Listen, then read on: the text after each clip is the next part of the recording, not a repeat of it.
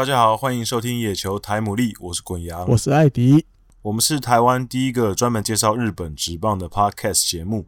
希望透过深入浅出的时事分析以及日职故事的分享，让大家更了解日本职棒，能跟我们一起感受东洋野球的魅力。我们的节目呢，在 Spotify 有上架，只要搜寻“野球台牡蛎”即可关注我们喽。嗯，iOS 的用户呢，也可以在 iTunes 上面找到我们。如果没有使用相关 App 的朋友，也可以直接透过 SoundCloud 收听。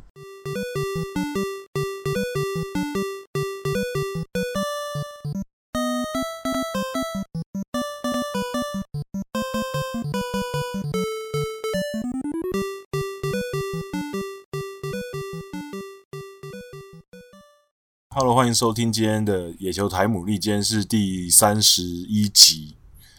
呃，今天呢，其实一开始第一个话题还是要跟大家聊一下有关开幕的东西，跟日本职棒开幕有关的一些消息。嗯、最新的哦，最近对最近几个礼拜，我们一直都有在 follow 他们的消息，他们几乎几乎每一个礼拜都会有一些新的消息出来。那当然，有些听起来可能就是其实没有什么太具体的，就是办法，可是至少就是呃有一些他们现在的进度。那这个礼拜他们是说确定，就是今年的明星赛是不会举办。嗯，那开幕战目前为止，他们是希望说，就是在六月十二号那天，如果开幕的话，那那天的开幕的话，那一百二十场消耗完，消化完应该是 OK 的。就如果的话，这个其实有点。有点有点难的原因，是因为我们上礼拜也有提到，目前日本的紧急事态可能会延到六月第一个礼拜，就是大概六月六号。所以，如果你要六月十三号或十二号开幕的话，那你给球员跟球团准备的时间可能没这么充足。对，然后目前来讲的话，最最好的状态就是。六月十二号可以开幕，那每每个礼拜就是都打满六场，每一队都是六连战。嗯、那这样子的话，可能可以在十一月的二十二十一号的时候，可以开始打日本一，差不多。嗯，对，那这样子是最顺利的状况。然后哦，这个礼拜呢，我有我们有一个新的小尝试。就是我觉得我们的有节目《Hito 大联盟》这个尝试还蛮不错，所以我也我也想要试试看。就是呢，我每一集开始呢，会丢给大家一个冷知识，算是一个小问题，然后也问问艾迪哥，嗯、然后也问问，然后大家也可以听，然后大家可以去推敲一下。那这个礼拜呢，我想要问的问题就跟我们第一个主题很类似，uh huh. 就是呃，进入平成年之后。然后我们把每一年，因为今年他们就说可能打一百二十场嘛，那我们就以一百二十场为基准。进入平成年之后呢，如果以一百二十场为一为一个就是标准的话，哪一队在打完一百二十场的时候，他的胜率是排在第一名，这次数最多？哦，嗯哼，你给艾迪可以可以想一下，然后。那个听众朋友可以想一下，再来解答，就是就是哪一队如果只打一百二十场，他会是最强的，就是他都是第一名最多次。嗯，对，嗯，好，大家可以稍微想一下。好，那我们继续讲，就第一个主题，明星赛确定取消。那开幕呢？目前因为像 J League，其实最近也一直很积极的在讨论这件事情。那我们上礼拜有提到，因为足球的赛程没办法像棒球排得这么紧密，所以他们其实最近开始已经有没有像日本职棒这么乐观。因为日本职棒还有在讨论说闭门打，或是呃东西两边开打，两个据点开打，或者是减赛这种就是考虑的项目。可是这些力的感觉好像应该是。可能真的没办法打了，嗯哼，因为我今天看到最新的消息是，他们已经有开始在跟一些转播单位讨论说，有关转播授权金是不是可以呃延后给他们这样子的一些协商协商的部分。那日本职方这边是目前看起来还是希望比较高一点的，以职业运动来讲。对，那可是真正怎样？我觉得还是要跟着日本政府的政策在走，因为日本政府政策其实变动很快。像他们最近也在讨论说，诶，那哪些哪些店家或是哪些什么行业，要什么时候可以比较呃顺利的、正常的重新恢复？这个点也是地方政府跟中央政府其实有一些矛盾存在。尤其今天我就看到新闻，就是大阪知事就跟中央呛起来了，就是讲说你们应该给我们一个大方向，什么什么什么的。其实跟台湾很像啊，在这种时候，其实大家很容易就会吵架。那 希望大家不要吵，希望不要大家不要吵架这样子。嗯，艾迪哥有没有什么想要补充的吗？因为其实大头们今诶、欸，我们录音的这一天五月十一号，他们白天的时候才开完一个临时会。那原本其实一大早就有媒体抛出一些消息，就是好像一切好像很正面，六月十九好像有点希望，甚至嗯，甚至还有媒体直接已经想，比如说那个央联整个都六队都在关东打，洋联六队在关西打，然后让大家这个移动可以减少，然后就可以减少被感染的机会，什么什么，就是好像感觉诶、欸、有希望，结果。大头们会议开完，哇，结论是还是没办法决定开幕日的日期，没有办法决定，因为其实就像国阳刚讲的，你前面就卡一个紧急事态宣言还没有解除嘛，那紧急事态宣言里面就有含一个，就是比如像演唱会这种音大型的音乐集会，甚至运动相关的运动集会，哎，这些集会都希望对都不行。那你其实就等于没有解除的话，就没办法办嘛。你就算如果是无关客适合，那是不是适用在紧急事态宣言里面？这个我也不是那么清楚。对，那或许会比如比较特别的方式处理。那前提就是因为你东京、大阪这其实都还是大都市，人口密度高的。对，那日本政府那边的消息就是，他好像也要先。解除一些就是可能感染的目前案例比较少的这些，换个说法，或许讲比较乡下一点的现实，可能要先解除。那就这么刚好，东京、大阪啊，什么什么这些福冈啊、名古屋啊、北海道啊，这都不在 不在那个名可能想要先开放的先对的名单里，所以这几个大城市看来可能还有一段。路要努力，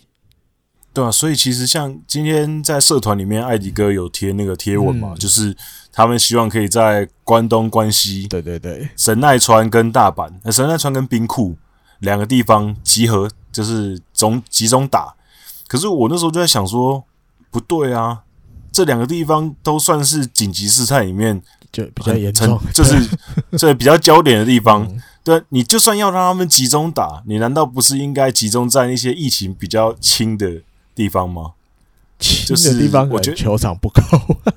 没有那么好的。对对对，所以、嗯、对，所以我觉得其实这个方法，呃，我今天看到讨论的时候，我就觉得这个方法可行性很低啊。因为第一个是你集中打的时候，其实就已经有一些问题要去克服，比如说球球员这么多球员。的吃住，然后移动方法你要怎么去克服？然后赛程要怎么安排？然后还有就是相关工作人员嘛，那你还要安排在一个比较疫情相对来讲比较紧张的地方，那我觉得可能不太适合。那还有就是，呃，目前他们现在是这样讨论，可是因为我们前面已经讨论过很久嘛，那前面其实各种各种的。安排基本上到最后都是破局，所以我觉得这次其实，呃，我个人其实还是没有这么看好可以顺利的开大，因为就跟刚刚艾迪哥讲的，这牵扯到政府的政策，因为紧急事态就是延后了。那你紧急事态之前，可能有些球团是有开放球场给球员自主训练的，可是他们已经很久没有一起训练了，然后。就是一起训练，这个时候势必就是要等到大概紧急事态结束，他们才有办法一起训练。嗯，那你说一起训练之后，就算他六月六号真的解除了紧急事态，然后你说六月六号解除，然后两个礼拜之后你马上要开打，这其实有点拼，我觉得。因为我觉得大概那个怎么讲底线，我觉得大概七月。嗯，七月如果就是整个东整个状况都还没有好转的很多的话，我觉得大概他们就会，也就像要把明星赛暂停一样，啊，跟大家对不起，然后我们也努力了好几个月，但是真的没有办法到一个适合开打，我觉得就他们可能就真的会这样讲了。可是，在那之前，就是他们不会那么快就，其实还是要试试看，就是继续等，继续等看看，继续等看看。我觉得一定是会是这样，嗯，而且他们已经先决条件就是无观客适合嘛。他现在从来没有想要有观有观众进来了，他们想的都是现在没有人敢想吧？想的只有没观众的，那大家要怎么走？对，所以才会有呃，把比如大家集中在一个区域这样子的这个这个这个 idea 都出来了，要试试看可不可行，讨论大家来讨论看看这样，嗯。对了，我觉得他们就是在做最后的努力嘛。那任何可能总总总不能就很轻易的说不打，对，因为这件这件事情毕竟是一个很大的决定嘛。嗯，就是还有我们前面讲的，他们有那个嗯使命感在身上，要使命感。OK，对，对，就是日本职棒具有指标性的意义，尤其是现在他们看到中华职棒跟韩国职棒都开打，对啊。我觉得，我觉得他们一定会觉得，可是我觉得韩国职棒好像有一点危险，因为韩国这个礼拜又爆发出群聚感染，夜店梨泰院的夜店，而且而且那个很严重的一点是，他们夜店那一群，就是那一天有那天有跟那个确诊的人接触的那一群人，他们其实有三成都没办法追踪到，因为离太院其实离。呃，美军驻韩基地蛮近的，哦，所以其实很多美军在那边，嗯。那美军可能语言不通，所以他们也看不懂韩国政府的一些公告跟简讯。所以所以他们也可能不是这么容易去接触到，然后就就是一些有一些语言的隔阂，所以其实他们现在很难去控制那些人，就是你不太确定那些人跑到哪里去。那如果那里面那三层里面有。又有几个是隐藏的传染源，那这件事情我觉得就可能会一发不可收拾，因为毕竟大家都知道，那个时候韩国突然大爆发，就是因为那个宗教的聚会嘛。啊嗯、那这次在夜店里面，夜店又是更紧密的，然后更狭窄的空间。嗯嗯嗯。所以这件事情，我觉得如果如果他们没有控制好的话，我觉得韩国职棒 maybe 可能会终止。至至少不要有选手被感染了，对，对，因为他们现在也是无观客啊，他们也没观众了，对吧？嗯，是，可是就是，嗯，对，我觉得，可是至少已经有开始打。那日本对于这样子，我觉得他们刚才会非常想要开始打，对，一定超级想的，所以就想破头，就是想要各种方案嘛，嗯、各种 A B。A B C plan 这样子，然后下一个我们要讲一下是在上个礼拜，嗯，就是老虎队板神虎的算是一个蛮传奇的洋将吧，就是 Kyo Kyo，对对，阪神的洋将 Kyo 他去世了。那其实很多嗯阪神的球迷对他都印象蛮深刻的，因为阪神队史上只有。三个洋投手担任过开幕战的先发，嗯，那 Kyo 就是其中一个。嗯、那那个时候 Kyo，而且 Kyo 在的时候是一九八零年代后期到一九九零年。他虽然他虽然待的时间不是很长，可是他其实算是怎么说？那个时候其实球队是蛮低迷的状况，暗黑时代，他们讲对暗黑时代，嗯。嗯所以他在那个时候曾经有，就是很稳定的可以拿下单季双位数的胜投，所以其实呃老资格一点的板神迷其实对他都蛮喜爱的，而且也印象很深刻。嗯，那我我在讲他的故事之前，我再稍微提一下，刚不是说维三是先发过的杨助人嘛？嗯嗯嗯，那阪神史上第一个先发的开幕战先发的杨助人，也是目前阪神队史最多胜的洋投，嗯，就是 Beck Becky，嗯哼，然后他其实，在六零年代的时候，他在阪神队投球，其实那时候表现非常好，尤其是他在一九六一九六四年的时候，那场那一年他出赛四十六场，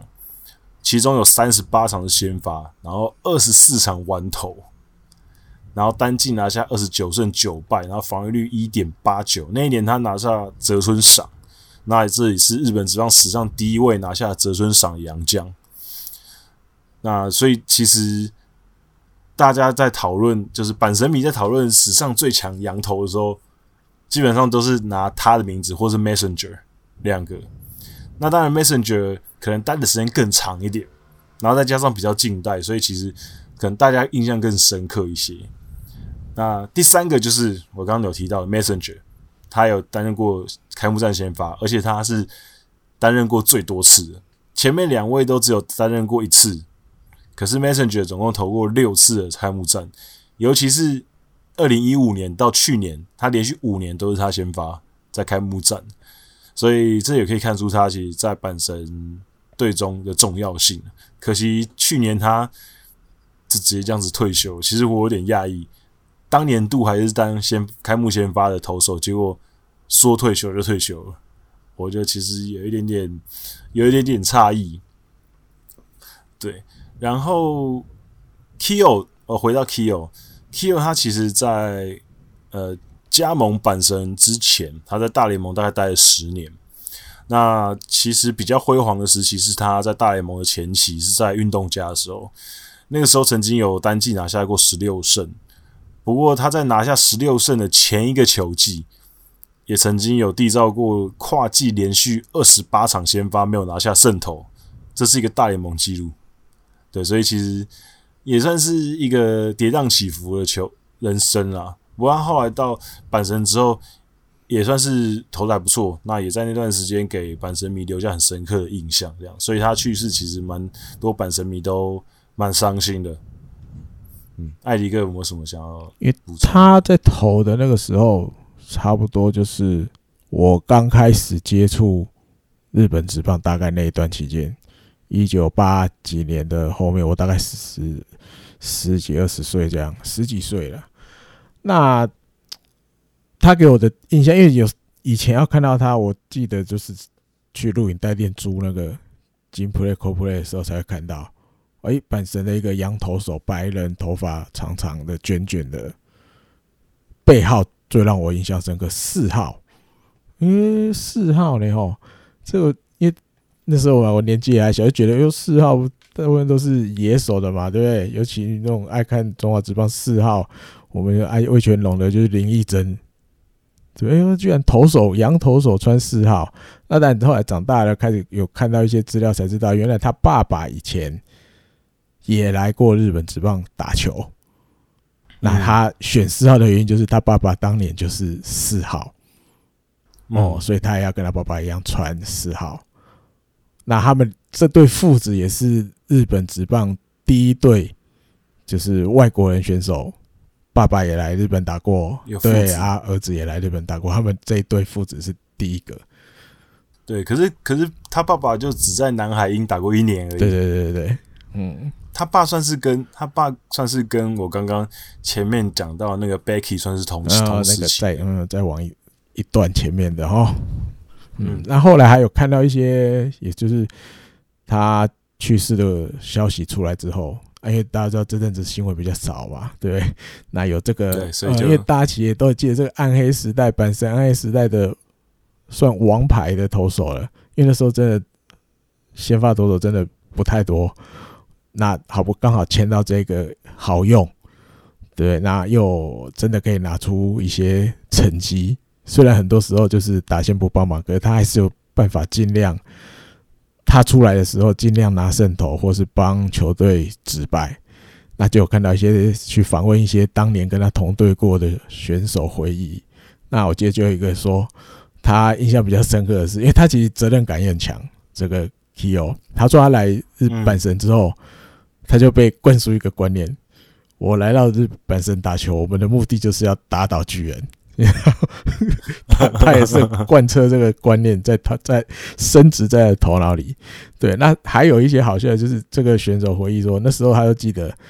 比如因为有时候不可能每每一场都玩投嘛，对，总是要有时候会被换投手，要被换下来了，投手教练走上来，他就会听下一个要接替他的投手是谁，你知道？嗯那有时候这个名字不是他心里想的那一个。或者是他对这个名字比较不信任，对对对，他有时候会这样，Oh no，然后他会对着 他就是你怎么换这个？这种意思？他是觉得就是他会有这种反应，那这个选手就觉得他这个很想要赢，对，很想要赢，他觉得好，就算我要下来了，你好歹也交棒给一个信任度比较高的，我我我比较放心的人人选。对，这也是一个很好玩的，就是那时候在看看报道的时候，一个我觉得还蛮好玩的故事。还有他的那个那个有名的变化球，就是那个弹指曲球。哦，那也有也有一些打者回忆说，他那个球就像投出来的时候，如果他投内角的话，然后投出来的时候，好像一开始你觉得好像对着你的脸来了耶，好像要打投要触身球了这样，可是最后突然会很快的。用一个很大的幅度转进去好球带里面，落差很大的那种，嗯，嗯，这是因为那时候在一九八几年，其实变化球的种类也没有到那么丰富的时代啊。你有一颗投的好的，很对对，就蛮有机会就可以对够用，或者是把人家克住。嗯，对。对，因为其实你大家去。稍微看一下，嗯、就是我刚刚稍微节目录录之前，我去找了一下一九八九年那一年，嗯、就是阪神队的先发投手阵容。啊、你打开一打开来看，你就知道哦，这支球队，嗯，那时候确实是暗黑，比较 没有没有什么人可以用，因为你看，除了呃除了那个 Kyo 之外，啊、就是全队只有。第二，只有两个投手那一年可以拿到双位数胜投，嗯、一个就是 Kyo，一个是中西清崎啊，中西。嗯哼。可是呢，中西其实呃，主要是更多，其实他是在中继，啊、因为他那场那一年他登板三十四场，然后有十八场是先发，所以其实有一半他也是在中继，嗯、所以他吃的局数也不多。那一年一九八九年那一年 Kyo。吃了两百零一局，哦，然后中西是第二名，可是就只直接跌到一百三十九，嗯，然后全队呢，先发的就是比较多在先发的，第三个第三个比较多在先发的，先发先发了十七场，种田信司啊，种田，他那年是、嗯、那年是四胜十败，惨，然后再、uh. 然后再来是。伊藤文龙，十五十五场先发，三胜八败，然后再就是池田清信，嗯，这先发先先发十三场，两胜八败，后来去大龙，然后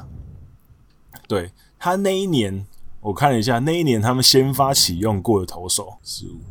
他那一年先发阵容有先启用了十六个投手先发过，就他基本上没有一个非常稳定的先发轮值，嗯、那 Kyo 已经是最稳定的，就是最能够吃局数，嗯嗯、对，所以而且我可以理解他为什么会对于就是教练的一些调度会觉得哦 no 不要，因为他们那一年的牛棚也是非常的恐怖的，嗯、就是防防御率基本上都是四以上。或者是，或者是五、uh 五六的都有，uh. 对，所以其实是蛮可怕的。我可以理解他的心情，就是他可能不想要他的胜头被搞掉，嗯、或者是输更多。嗯、对，还有最后还有一个，就是因为那时候他打了四年嘛，对不对？第四年其实成绩就稍微没有那么好，而且那个时候那个外国人登陆的资格，一军登陆只能有两个。比现在严格很多，现在是四个嘛，对，所以那时候本身就没有要跟他继续签合约，可是他其实他最后就是对有一场九月的时候跟养乐多的比赛，他拿胜投啊，接受访问，他还是还是在被访问的时候，他就说他很喜欢 Tigers，希望明年还能来这样，嗯。哦，但是没有如愿，就是没办法，因为名额有限，那可能要要给别的新的外国人投手，对。所以你重感情呢，像关西人重感情，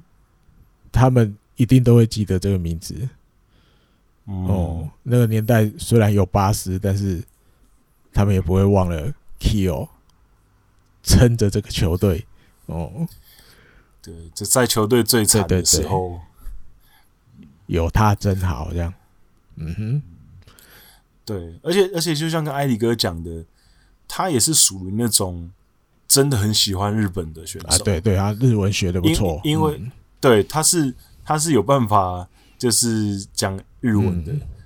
因为刚刚有提到嘛，因为他父亲的关系、啊，对，所以所以他有短暂的有在日本小时候就在日本待过，过嗯、对，所以他就会他就会讲一些日文的，嗯、然后再加上后来来的时候，他也算是很能够跟队友就是。交流，然后很愿意去学，所以他其实是有办法好好的，就是把一个句子讲讲英讲日文，对，算是蛮厉害的。嗯，对。好，那下一个要讲的是跟中村纪阳有关。这这新闻太鲜了，是吧？那艾迪哥要不要讲一下？就是在五月一号的时候，中村纪阳，你知道大家现在。退休了嘛？哎，不能讲。他说他终身不退休，不能哦。他我们不能讲他退休，他终身不退休的。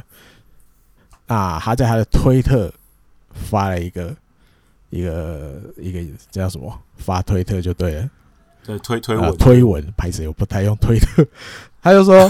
他放在，因为大家知道他大概几年前啊。二零一七年的时候吧，是不是还是几年前？两三年我记得有了。他开始去静冈县的滨松开城馆高校去教打棒球，但是他不是每一天都会去，他大概一个月可能去个一次两次那种。哦，那就是有点像客座，对，像客座的。对，那尤其我记得是，是去年的甲子园，那个冰松开城馆给大家的印象就是，哇，这些小朋友好像打击真的有变很厉害。其实他们的挥棒什么的，好像在中村纪阳的调教之下，真的跟其他学校比较不同。对，那一个月去个一个两一次两次，他当然也要需要用到球具嘛，对不对？球棒啊，他的手套啊，他就一定是放在监督室里面嘛。诶，被偷了，他说他两只球棒还有一个手套被偷了。那这手套上面有绣他的名字，棒子上面也有印他的名字，哦，就这样被偷了。那但是找不到人，就是目前还没有查到到底是谁偷的。对，那因为其实这个这个怎么讲？这个这种新闻其实还蛮少见的，而且你放在监督室里面，有谁能进去偷？你知道？嗯，对你你你有多少人会知道？他的东西是其实是收在监督室里面的，我相信也不会太多，因为正常来讲，监督室应该都有上锁。对，那对，所以就是应该可能是对。其实我觉得他，因为后来中村纪然有一句话，意思是说，哦、呃，因为上面有他的名字嘛，而且他已经这样讲出来了。他我记得说他附手套的照片，然后 po 出来，他就说，如果到时候你有谁在市面上看到了。这个手套，或是那两只球棒，嗯、那很明显，它就是赃物嘛。嗯、那后面最后一句加，他说他希望恳求，希望这件事不是棒球迷做的。啊、呃，他其实我觉得他们心里或许有一些名字了，我觉得，因为你你嗯，要知道那里面有保护的 的人，比如可能是。我猜的啦吧，我乱猜的，毕业生之类的，嗯、你知道？嗯，有可能、呃、他才会知道那里面有有放着好东西。那因为大家的直觉都觉得这个东西被偷了，基本上应该就是要去销赃卖钱嘛，对不对？应该是吧？嗯、要不然为什么要特别偷偷来收集？好像怪怪的。对。然后还有，就二零一七年的时候，滚阳应该也有印象，有一个埼玉县的那个旧宫高校，他的野球部的仓库，他那时候后来就他们就东西被偷了，马上去报案，他们说被偷了一百二十个新的球，还有铝棒十二支。偷这种东西，但是后来这些东西被放到网络上卖，还有被在一些二日本有有一些二手店，其实都还蛮盛行的。对对，滚阳应该都有去过。在如果在日本生活的话，去那里好像寻宝一样，所以找到一些真的很便宜的东西，很多奇怪的东西。对，这些东西突然跑出来，所以后来。二零一七年那个偷那个埼玉县的那个高校的那三个人有被抓到，我记得后来破案，警察还把那个球哇一百二十颗摆摆摆摆的像金字塔，摆摆的像金字塔。哦哦，我看我有我有看到这个新闻。对，所以也其实也很少人会去偷野球部的东西，然后偷这么多，你要偷一百二十个新的球，呃、嗯，那但中生健的东西不多了，就三样，两只棒子一个手套，可是那其实都是。怎么讲？很有名的选手的拥有的东西嘛，所以正常去联想，他们是不是也会想办法要卖掉？嗯嗯，对，所以这可以跟大家稍微分享一下。虽然现在还没有结果啦，还没有去查到说也没有破案，都还没。嗯，就觉得哎呦，这个他的东西居然。也会被偷，就对。因为他已经离开球场很久了嘛，离开职棒了，日本职棒。嗯，可是毕竟他也是一个很有分量的人，对对，反正没有有分量的人。好，那我们接下来也是要讲一个跟 OB 有关的话题，对，就是去年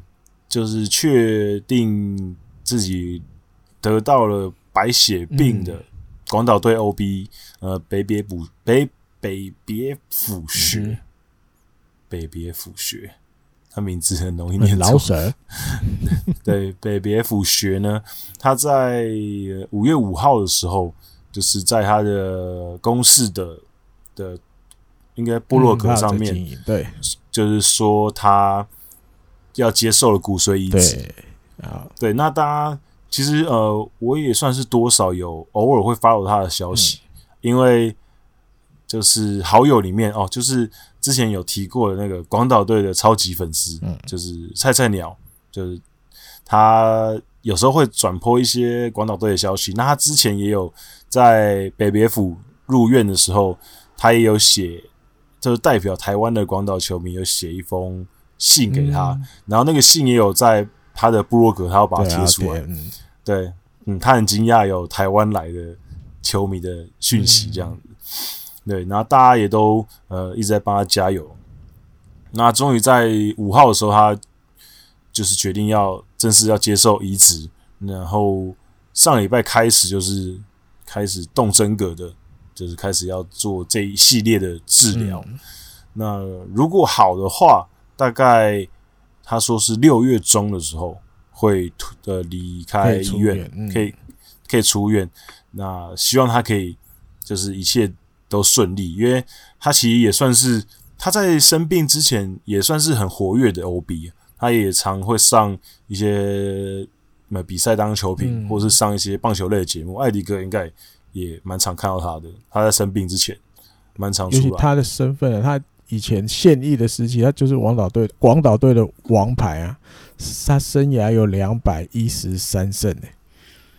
嗯，对，而且我记得那时候。对他的评价，就是你你每次看到北别府学三个字，你联想的他就是叫精密机械。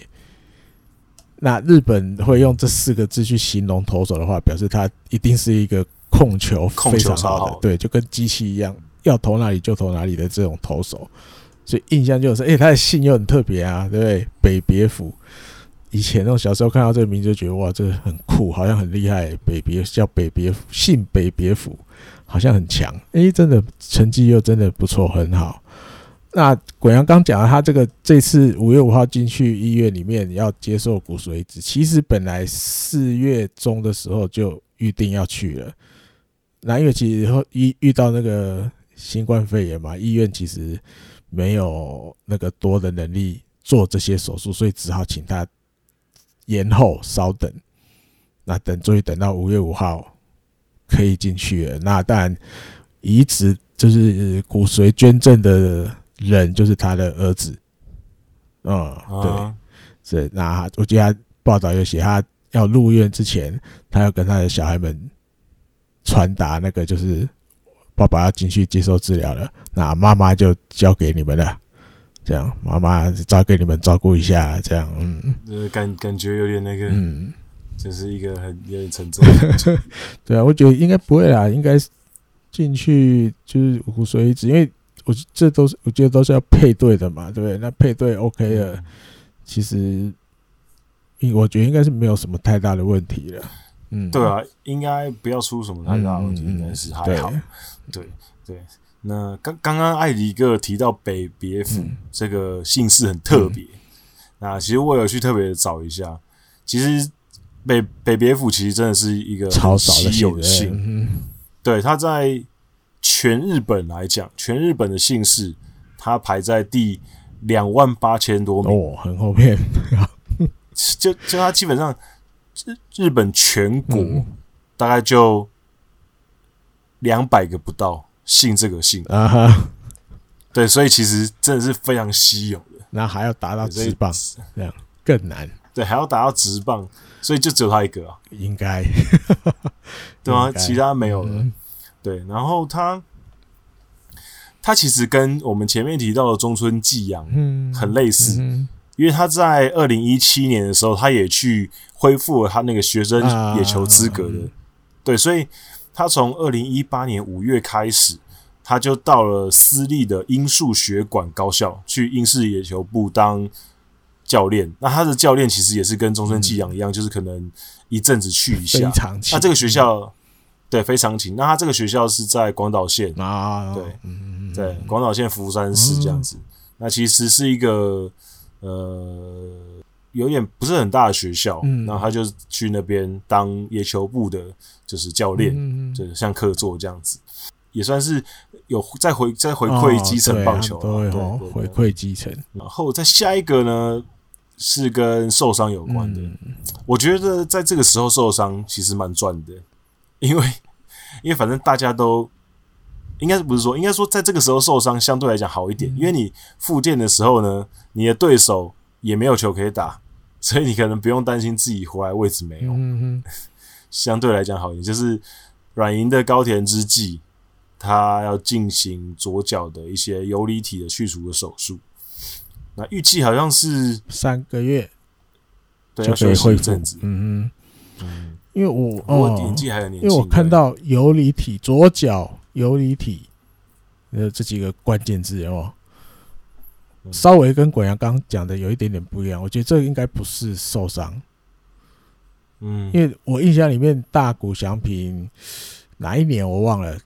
有一次跑一垒，他不是右脚去拐到，就像我们打篮球讲翻船那样嘛，对不对？嗯嗯。那后来他就顺势去做了他那个右脚，他说，我记得那时候报道里面写，就是右脚他的骨头里面有就是比例。不多的人，他也会多一块小骨头在里面。然后，所以我看到高田之纪这个新闻，我直觉的联想，他是不是也是像大骨一样，就是他的左脚的这个关节里面有多一个小小的骨头，就是天生就有的。那他，呃，他就刚好趁，可能有考虑了一阵子，刚好趁这个机会，那我就去把它拿出来。把它一整个一劳永逸就对了。我的脸，对，因为其实其实像前阵子前几年，呃，今年哎一八年的时候，呃，佐佐木千准嗯也有做过这个手术，他也是他也是去除去关节的游离体，然后小绿原慎之介也做，也有也有做过这个手术，对，所以其实。看起来应该是一个不是特别很稀有的手术，就是把那个小东西拿走拿出来。哦，那又刚好，嗯，刚好这一段期间，就是大家其实都在自主练习的比较多嘛。对，你说其实自主练习要受伤到太严重，好像也不可能。嗯，所以我觉得这就是可能，他从他打直棒以来，其实这个东西就一直都在嘛，对不对？对，可能可能这个小问题一直有困扰他，他可能后来就想说，那干脆就，尤其是像他现在三十岁，算是一个不上不下的年纪，那可他可能这要冲刺，就是要看这几年。对啊，那他可能就想说，那刚好现在这个时间去赶快动一下。对，对，嗯、我我想的大概是这样，因为三十岁了，差不多到了一个。怎么讲？最后一拼的时候，哦，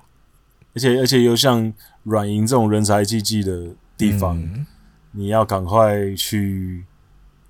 争一个位置的话，大概时间也没有特别充裕。嗯、对啊，因为其他前面手游级的话，金宫健太挡在前面，但是金宫偶尔也是会有受伤的问题，对，尤其最近这几年也都有受伤的情况。那精工受伤的时候。一般现在来讲，第一下一个想到的就是大概就是高田了，对，不然就是牧原大成，对。那他如果可以在一个比较好一点的状态的话，或许他的机会比较高。因为牧原大成，我记得后来也有比如去守中外野，对。那其他的后面的后辈还有一些比较年轻的，或许没有这么威胁性。对高田来讲没那么大，但是这种东西也很难讲，因为毕竟自己已经三十了。嗯，嗯，我觉得这是一个点的，三十岁了，干脆把这个好像一个小小未爆弹的东西拆除。嗯，对，就是赶快把它解决掉。对对对，嗯。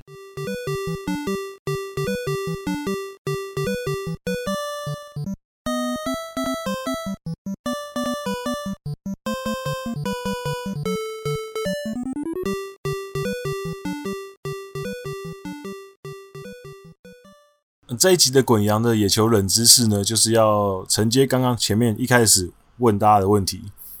就是平成年之后，如果我们假设每个球季都打一百二十场而已，嗯哼，那哪一队拿过最多次第一名？胜率第一名？会拿最多次的意思要对，会拿最多次，如果都打一百二的话，嗯哼，对，会拿最多次第一名。艾迪哥有没有什么名字？球队的名字？这个我可能有看过一个图表，对对，这是一个腿友啊，腿友 PO 给我看的，传给我看的，因为他日本火腿。不是。呀，对对啊，不是。日本火腿。如果就平成年之后一一百二十场来算的话，胜率第一的次数，他大概两次，两次而已。对，平成年之后，嗯。然后艾迪哥再给你一次机会。哦，这给给给你一个提示，给你一个提示，太平洋联盟的，哎哦，还有五个，对，那就猜软银啊，对对，又错又又错，软银是第二名，软银十二次，嗯，然后西武队十三次，对，西武队是最多的，就是如果只打一百二十场的话。他们是最多的，只有三支球队有超过十次，一个是西武队第一名十二十三次，然后软银跟巨人都是十二次，那其他队都是个位数。巨人，嗯嗯嗯。然后呢，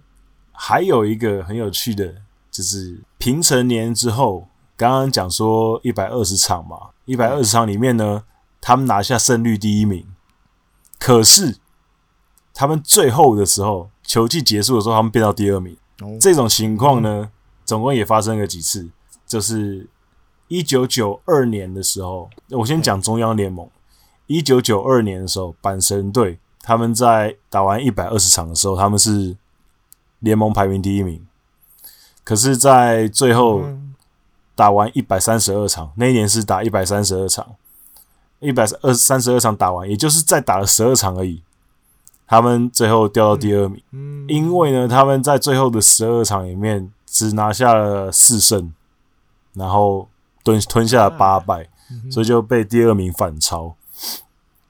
对，然后再来就是一九九六年的广岛，他们在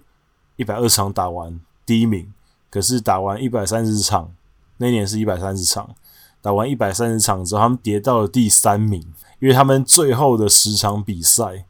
是两胜八败，所以就被超车。然后再来，二零零八年跟二零一零年都是板神，这两年他们都打完一百二十场，都还可以排名在第一，可是最后他们都只能当第二。然后再来是二零一一年的养乐多跟二零一五年的阪神，阪神超级多次。对，所以阪神如果只要打一百二十场的话，他们在平成年间会多很多次联盟优胜。他们都很常会在后半段失速。然后太平洋联盟的话，只有两支球队发生过五次这种事情，分别是一九八九年、二零零六年、二零一二年的西武，还有二零一六年跟去年的软银。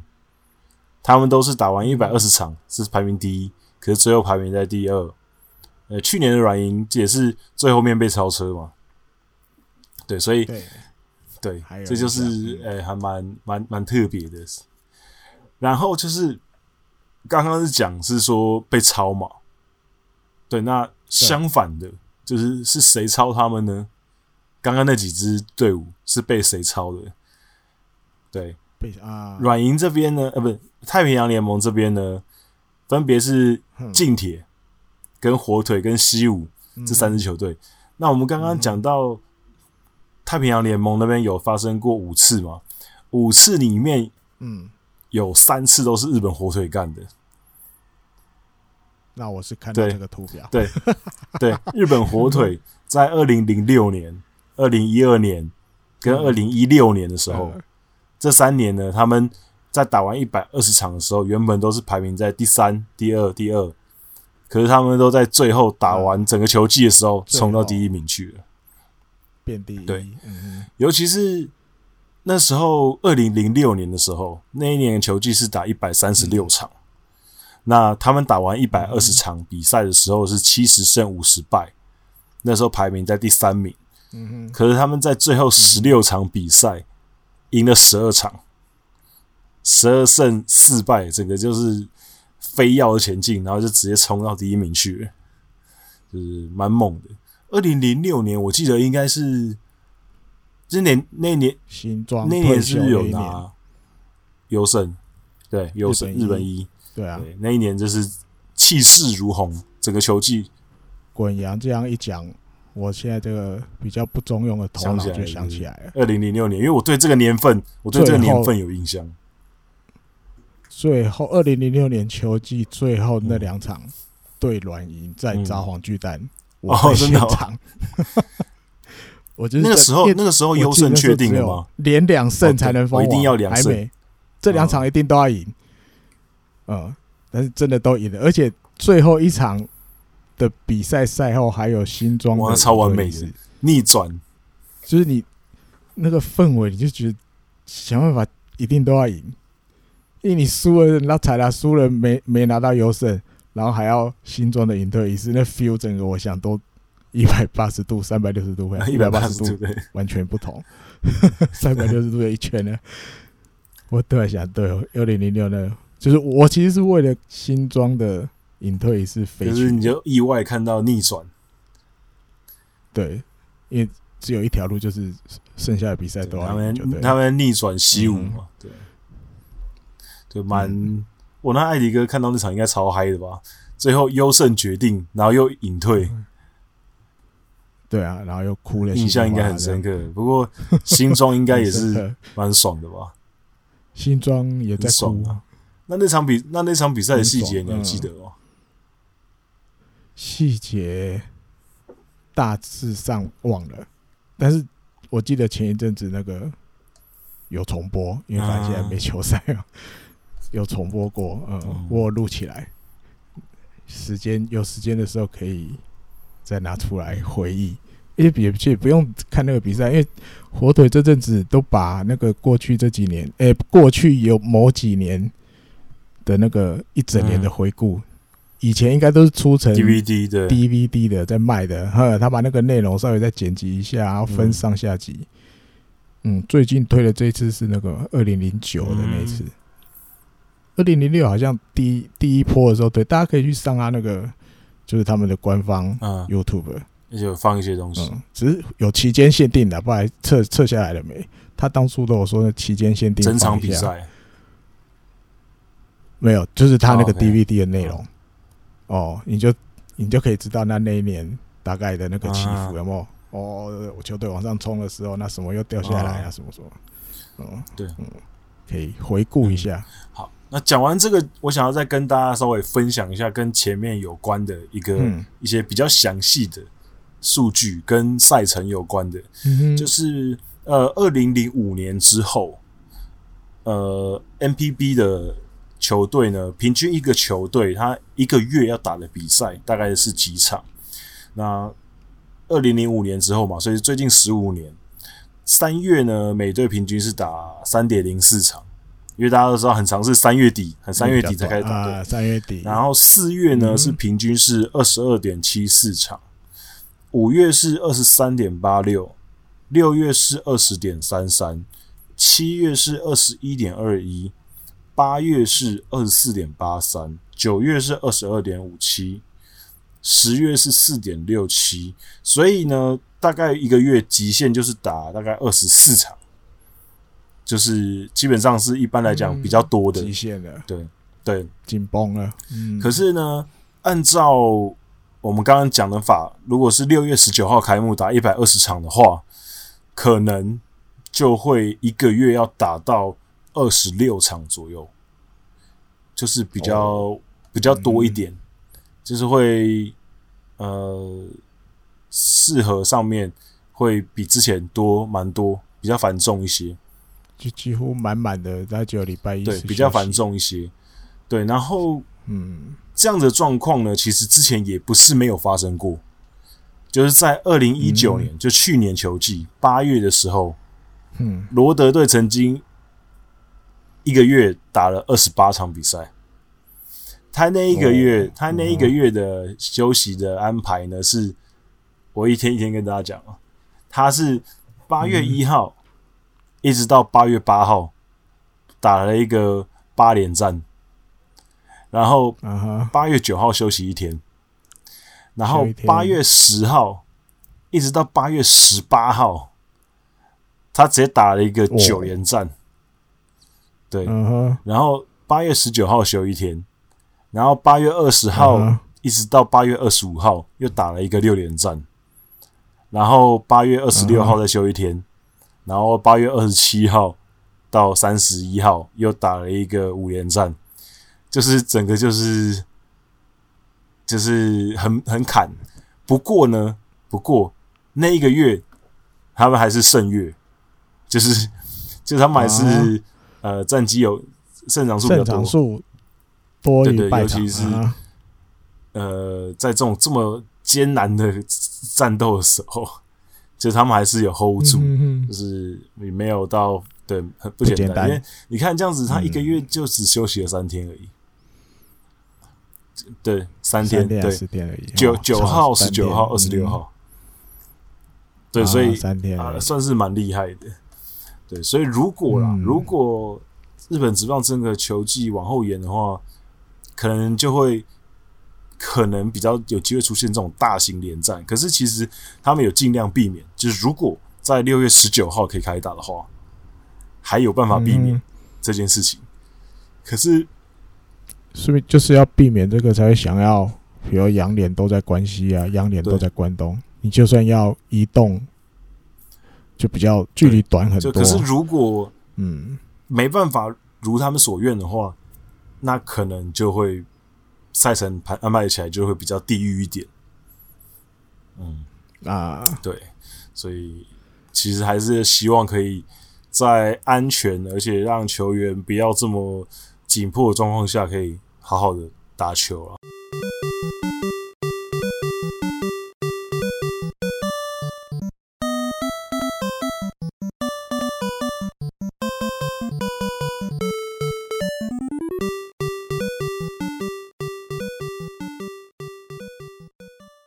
这个礼拜嘴一波的主题，我们来聊聊这个稍微有点个人觉得特别的一个话题，就是当初看到这个报道的时候，好像有一点跳脱了我们以往对日本职棒的印象。呃，那他是欧力士的那个球团社长接受访问的时候，他有一个十二加二十四的构想。啊，嗯，数字敏锐度高的朋友可能已经哦秀出他的他的什么，他在想什么？他在想什么？他在想什么？十二加二十四，这可能还蛮好联想的。就是十二个十二，就是代表现在这十二支球团嘛，对不对？嗯、那二十四就代表等于你十二的两倍嘛，就是二十四。那他的构想就是，现在这十二个球团下面各有两支像小联盟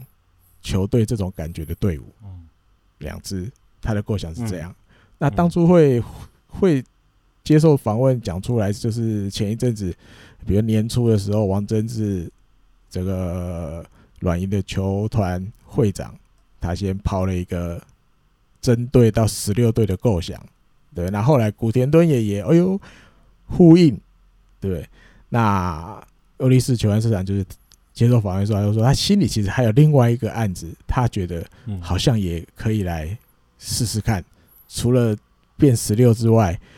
如果不是变十六，那十二加二十四等于一个球队养两支。小联盟的球队，这个案方案是不是可行？那他就稍微介绍了一下。他说他其实，呃，主要的目的是当然希望小联盟球队也能依靠一些比赛来增加自己的收入，甚至整个小联盟球团的经营就是靠自己。嗯，哦，这是一个。那另外一个是他觉得这样子把小联盟的球队。数量做大一点，是不是也可以来增加，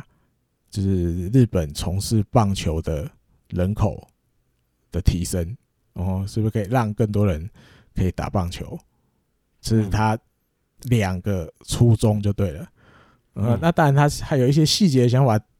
他说都还要再多去考量。那还有一些就是。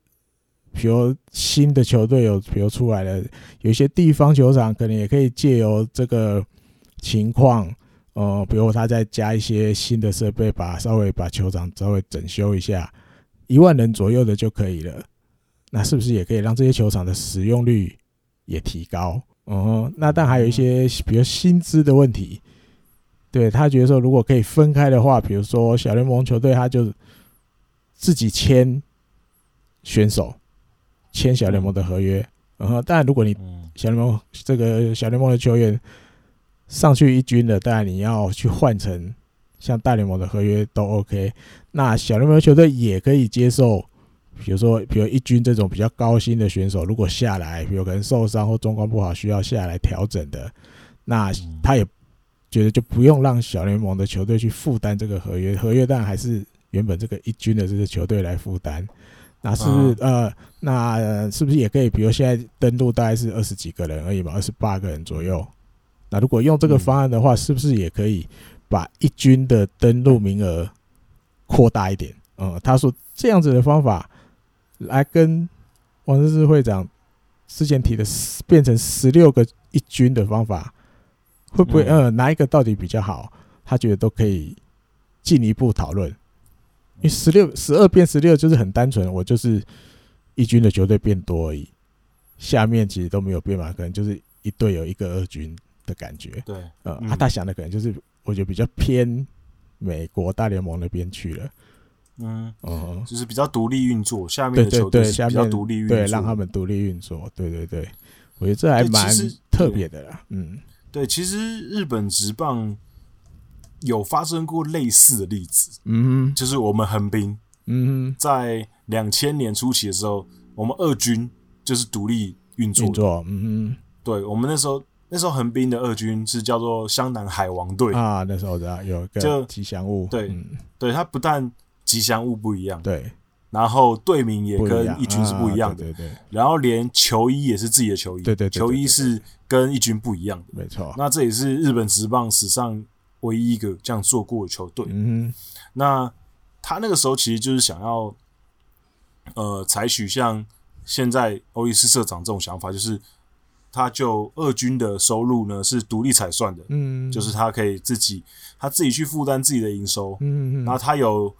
他有自己的行销部门，嗯嗯，他有自己的相关的一些事业部，有相关的工作人员，那他们是自己去找当地的 sponsor 啊，然后跟一军的球队是分开结算的。可是这个方式其实。是一个当时算非常新的尝试，因为以日本来讲啊，对。可是后来就是发现比较难支撑下去，因为可能以日本来讲，嗯，呃，你跟一军没有连结的话，那尤其是当时的横滨，其实拿完日本一之后，嗯，开始明星球员开始出走啊等等，嗯，所以其实。后来他们其实经营的也没有到非常的好啊，所以他们其实二零零四年的时候就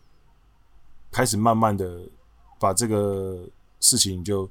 开始慢慢的就不想做了。嗯，那后来可是这个队名还是维持了一阵子啊。嗯，我记得一直到二二零一一年的时候才又把它改回就是跟一军一样的名字，然后一样的球衣，嗯，这样子。那可是这个那个尝试，我觉得算是蛮新的。只是可能说那个的时候哈，太新了啊，太新太新那个时候来讲，嗯、对，太新了。然后再加上可能球队的推动力道也还是有限，而且再加上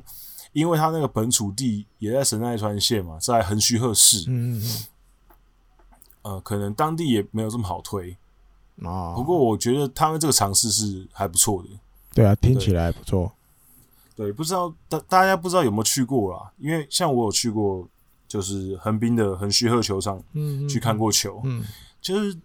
那边的交通其实没有特别方便，嗯嗯，就是它其实算是在市区里面，可是呃，你从车站出去，然后搭公车，大概十分钟左右吧，然后你还要走一小段路。就是它那个是在一个有点像是一个呃有路边，然后有一个路你要走进去。啊，那车子没、嗯、车子不会进去的路，啊、是不是那么好到达？我觉得对，对，啊、我不是我不是觉我觉得没有那么好到达，嗯，对。不过那边是蛮有趣的，我觉得当初他们会想要做这个，有很大原因是因为可能。他们觉得那边有一些可能，呃，也有美军嘛啊，因为很虚贺那边，嗯嗯嗯，对，这有个冷知识也可以跟大家讲一下，就是现在就是很多那种潮流人士哈，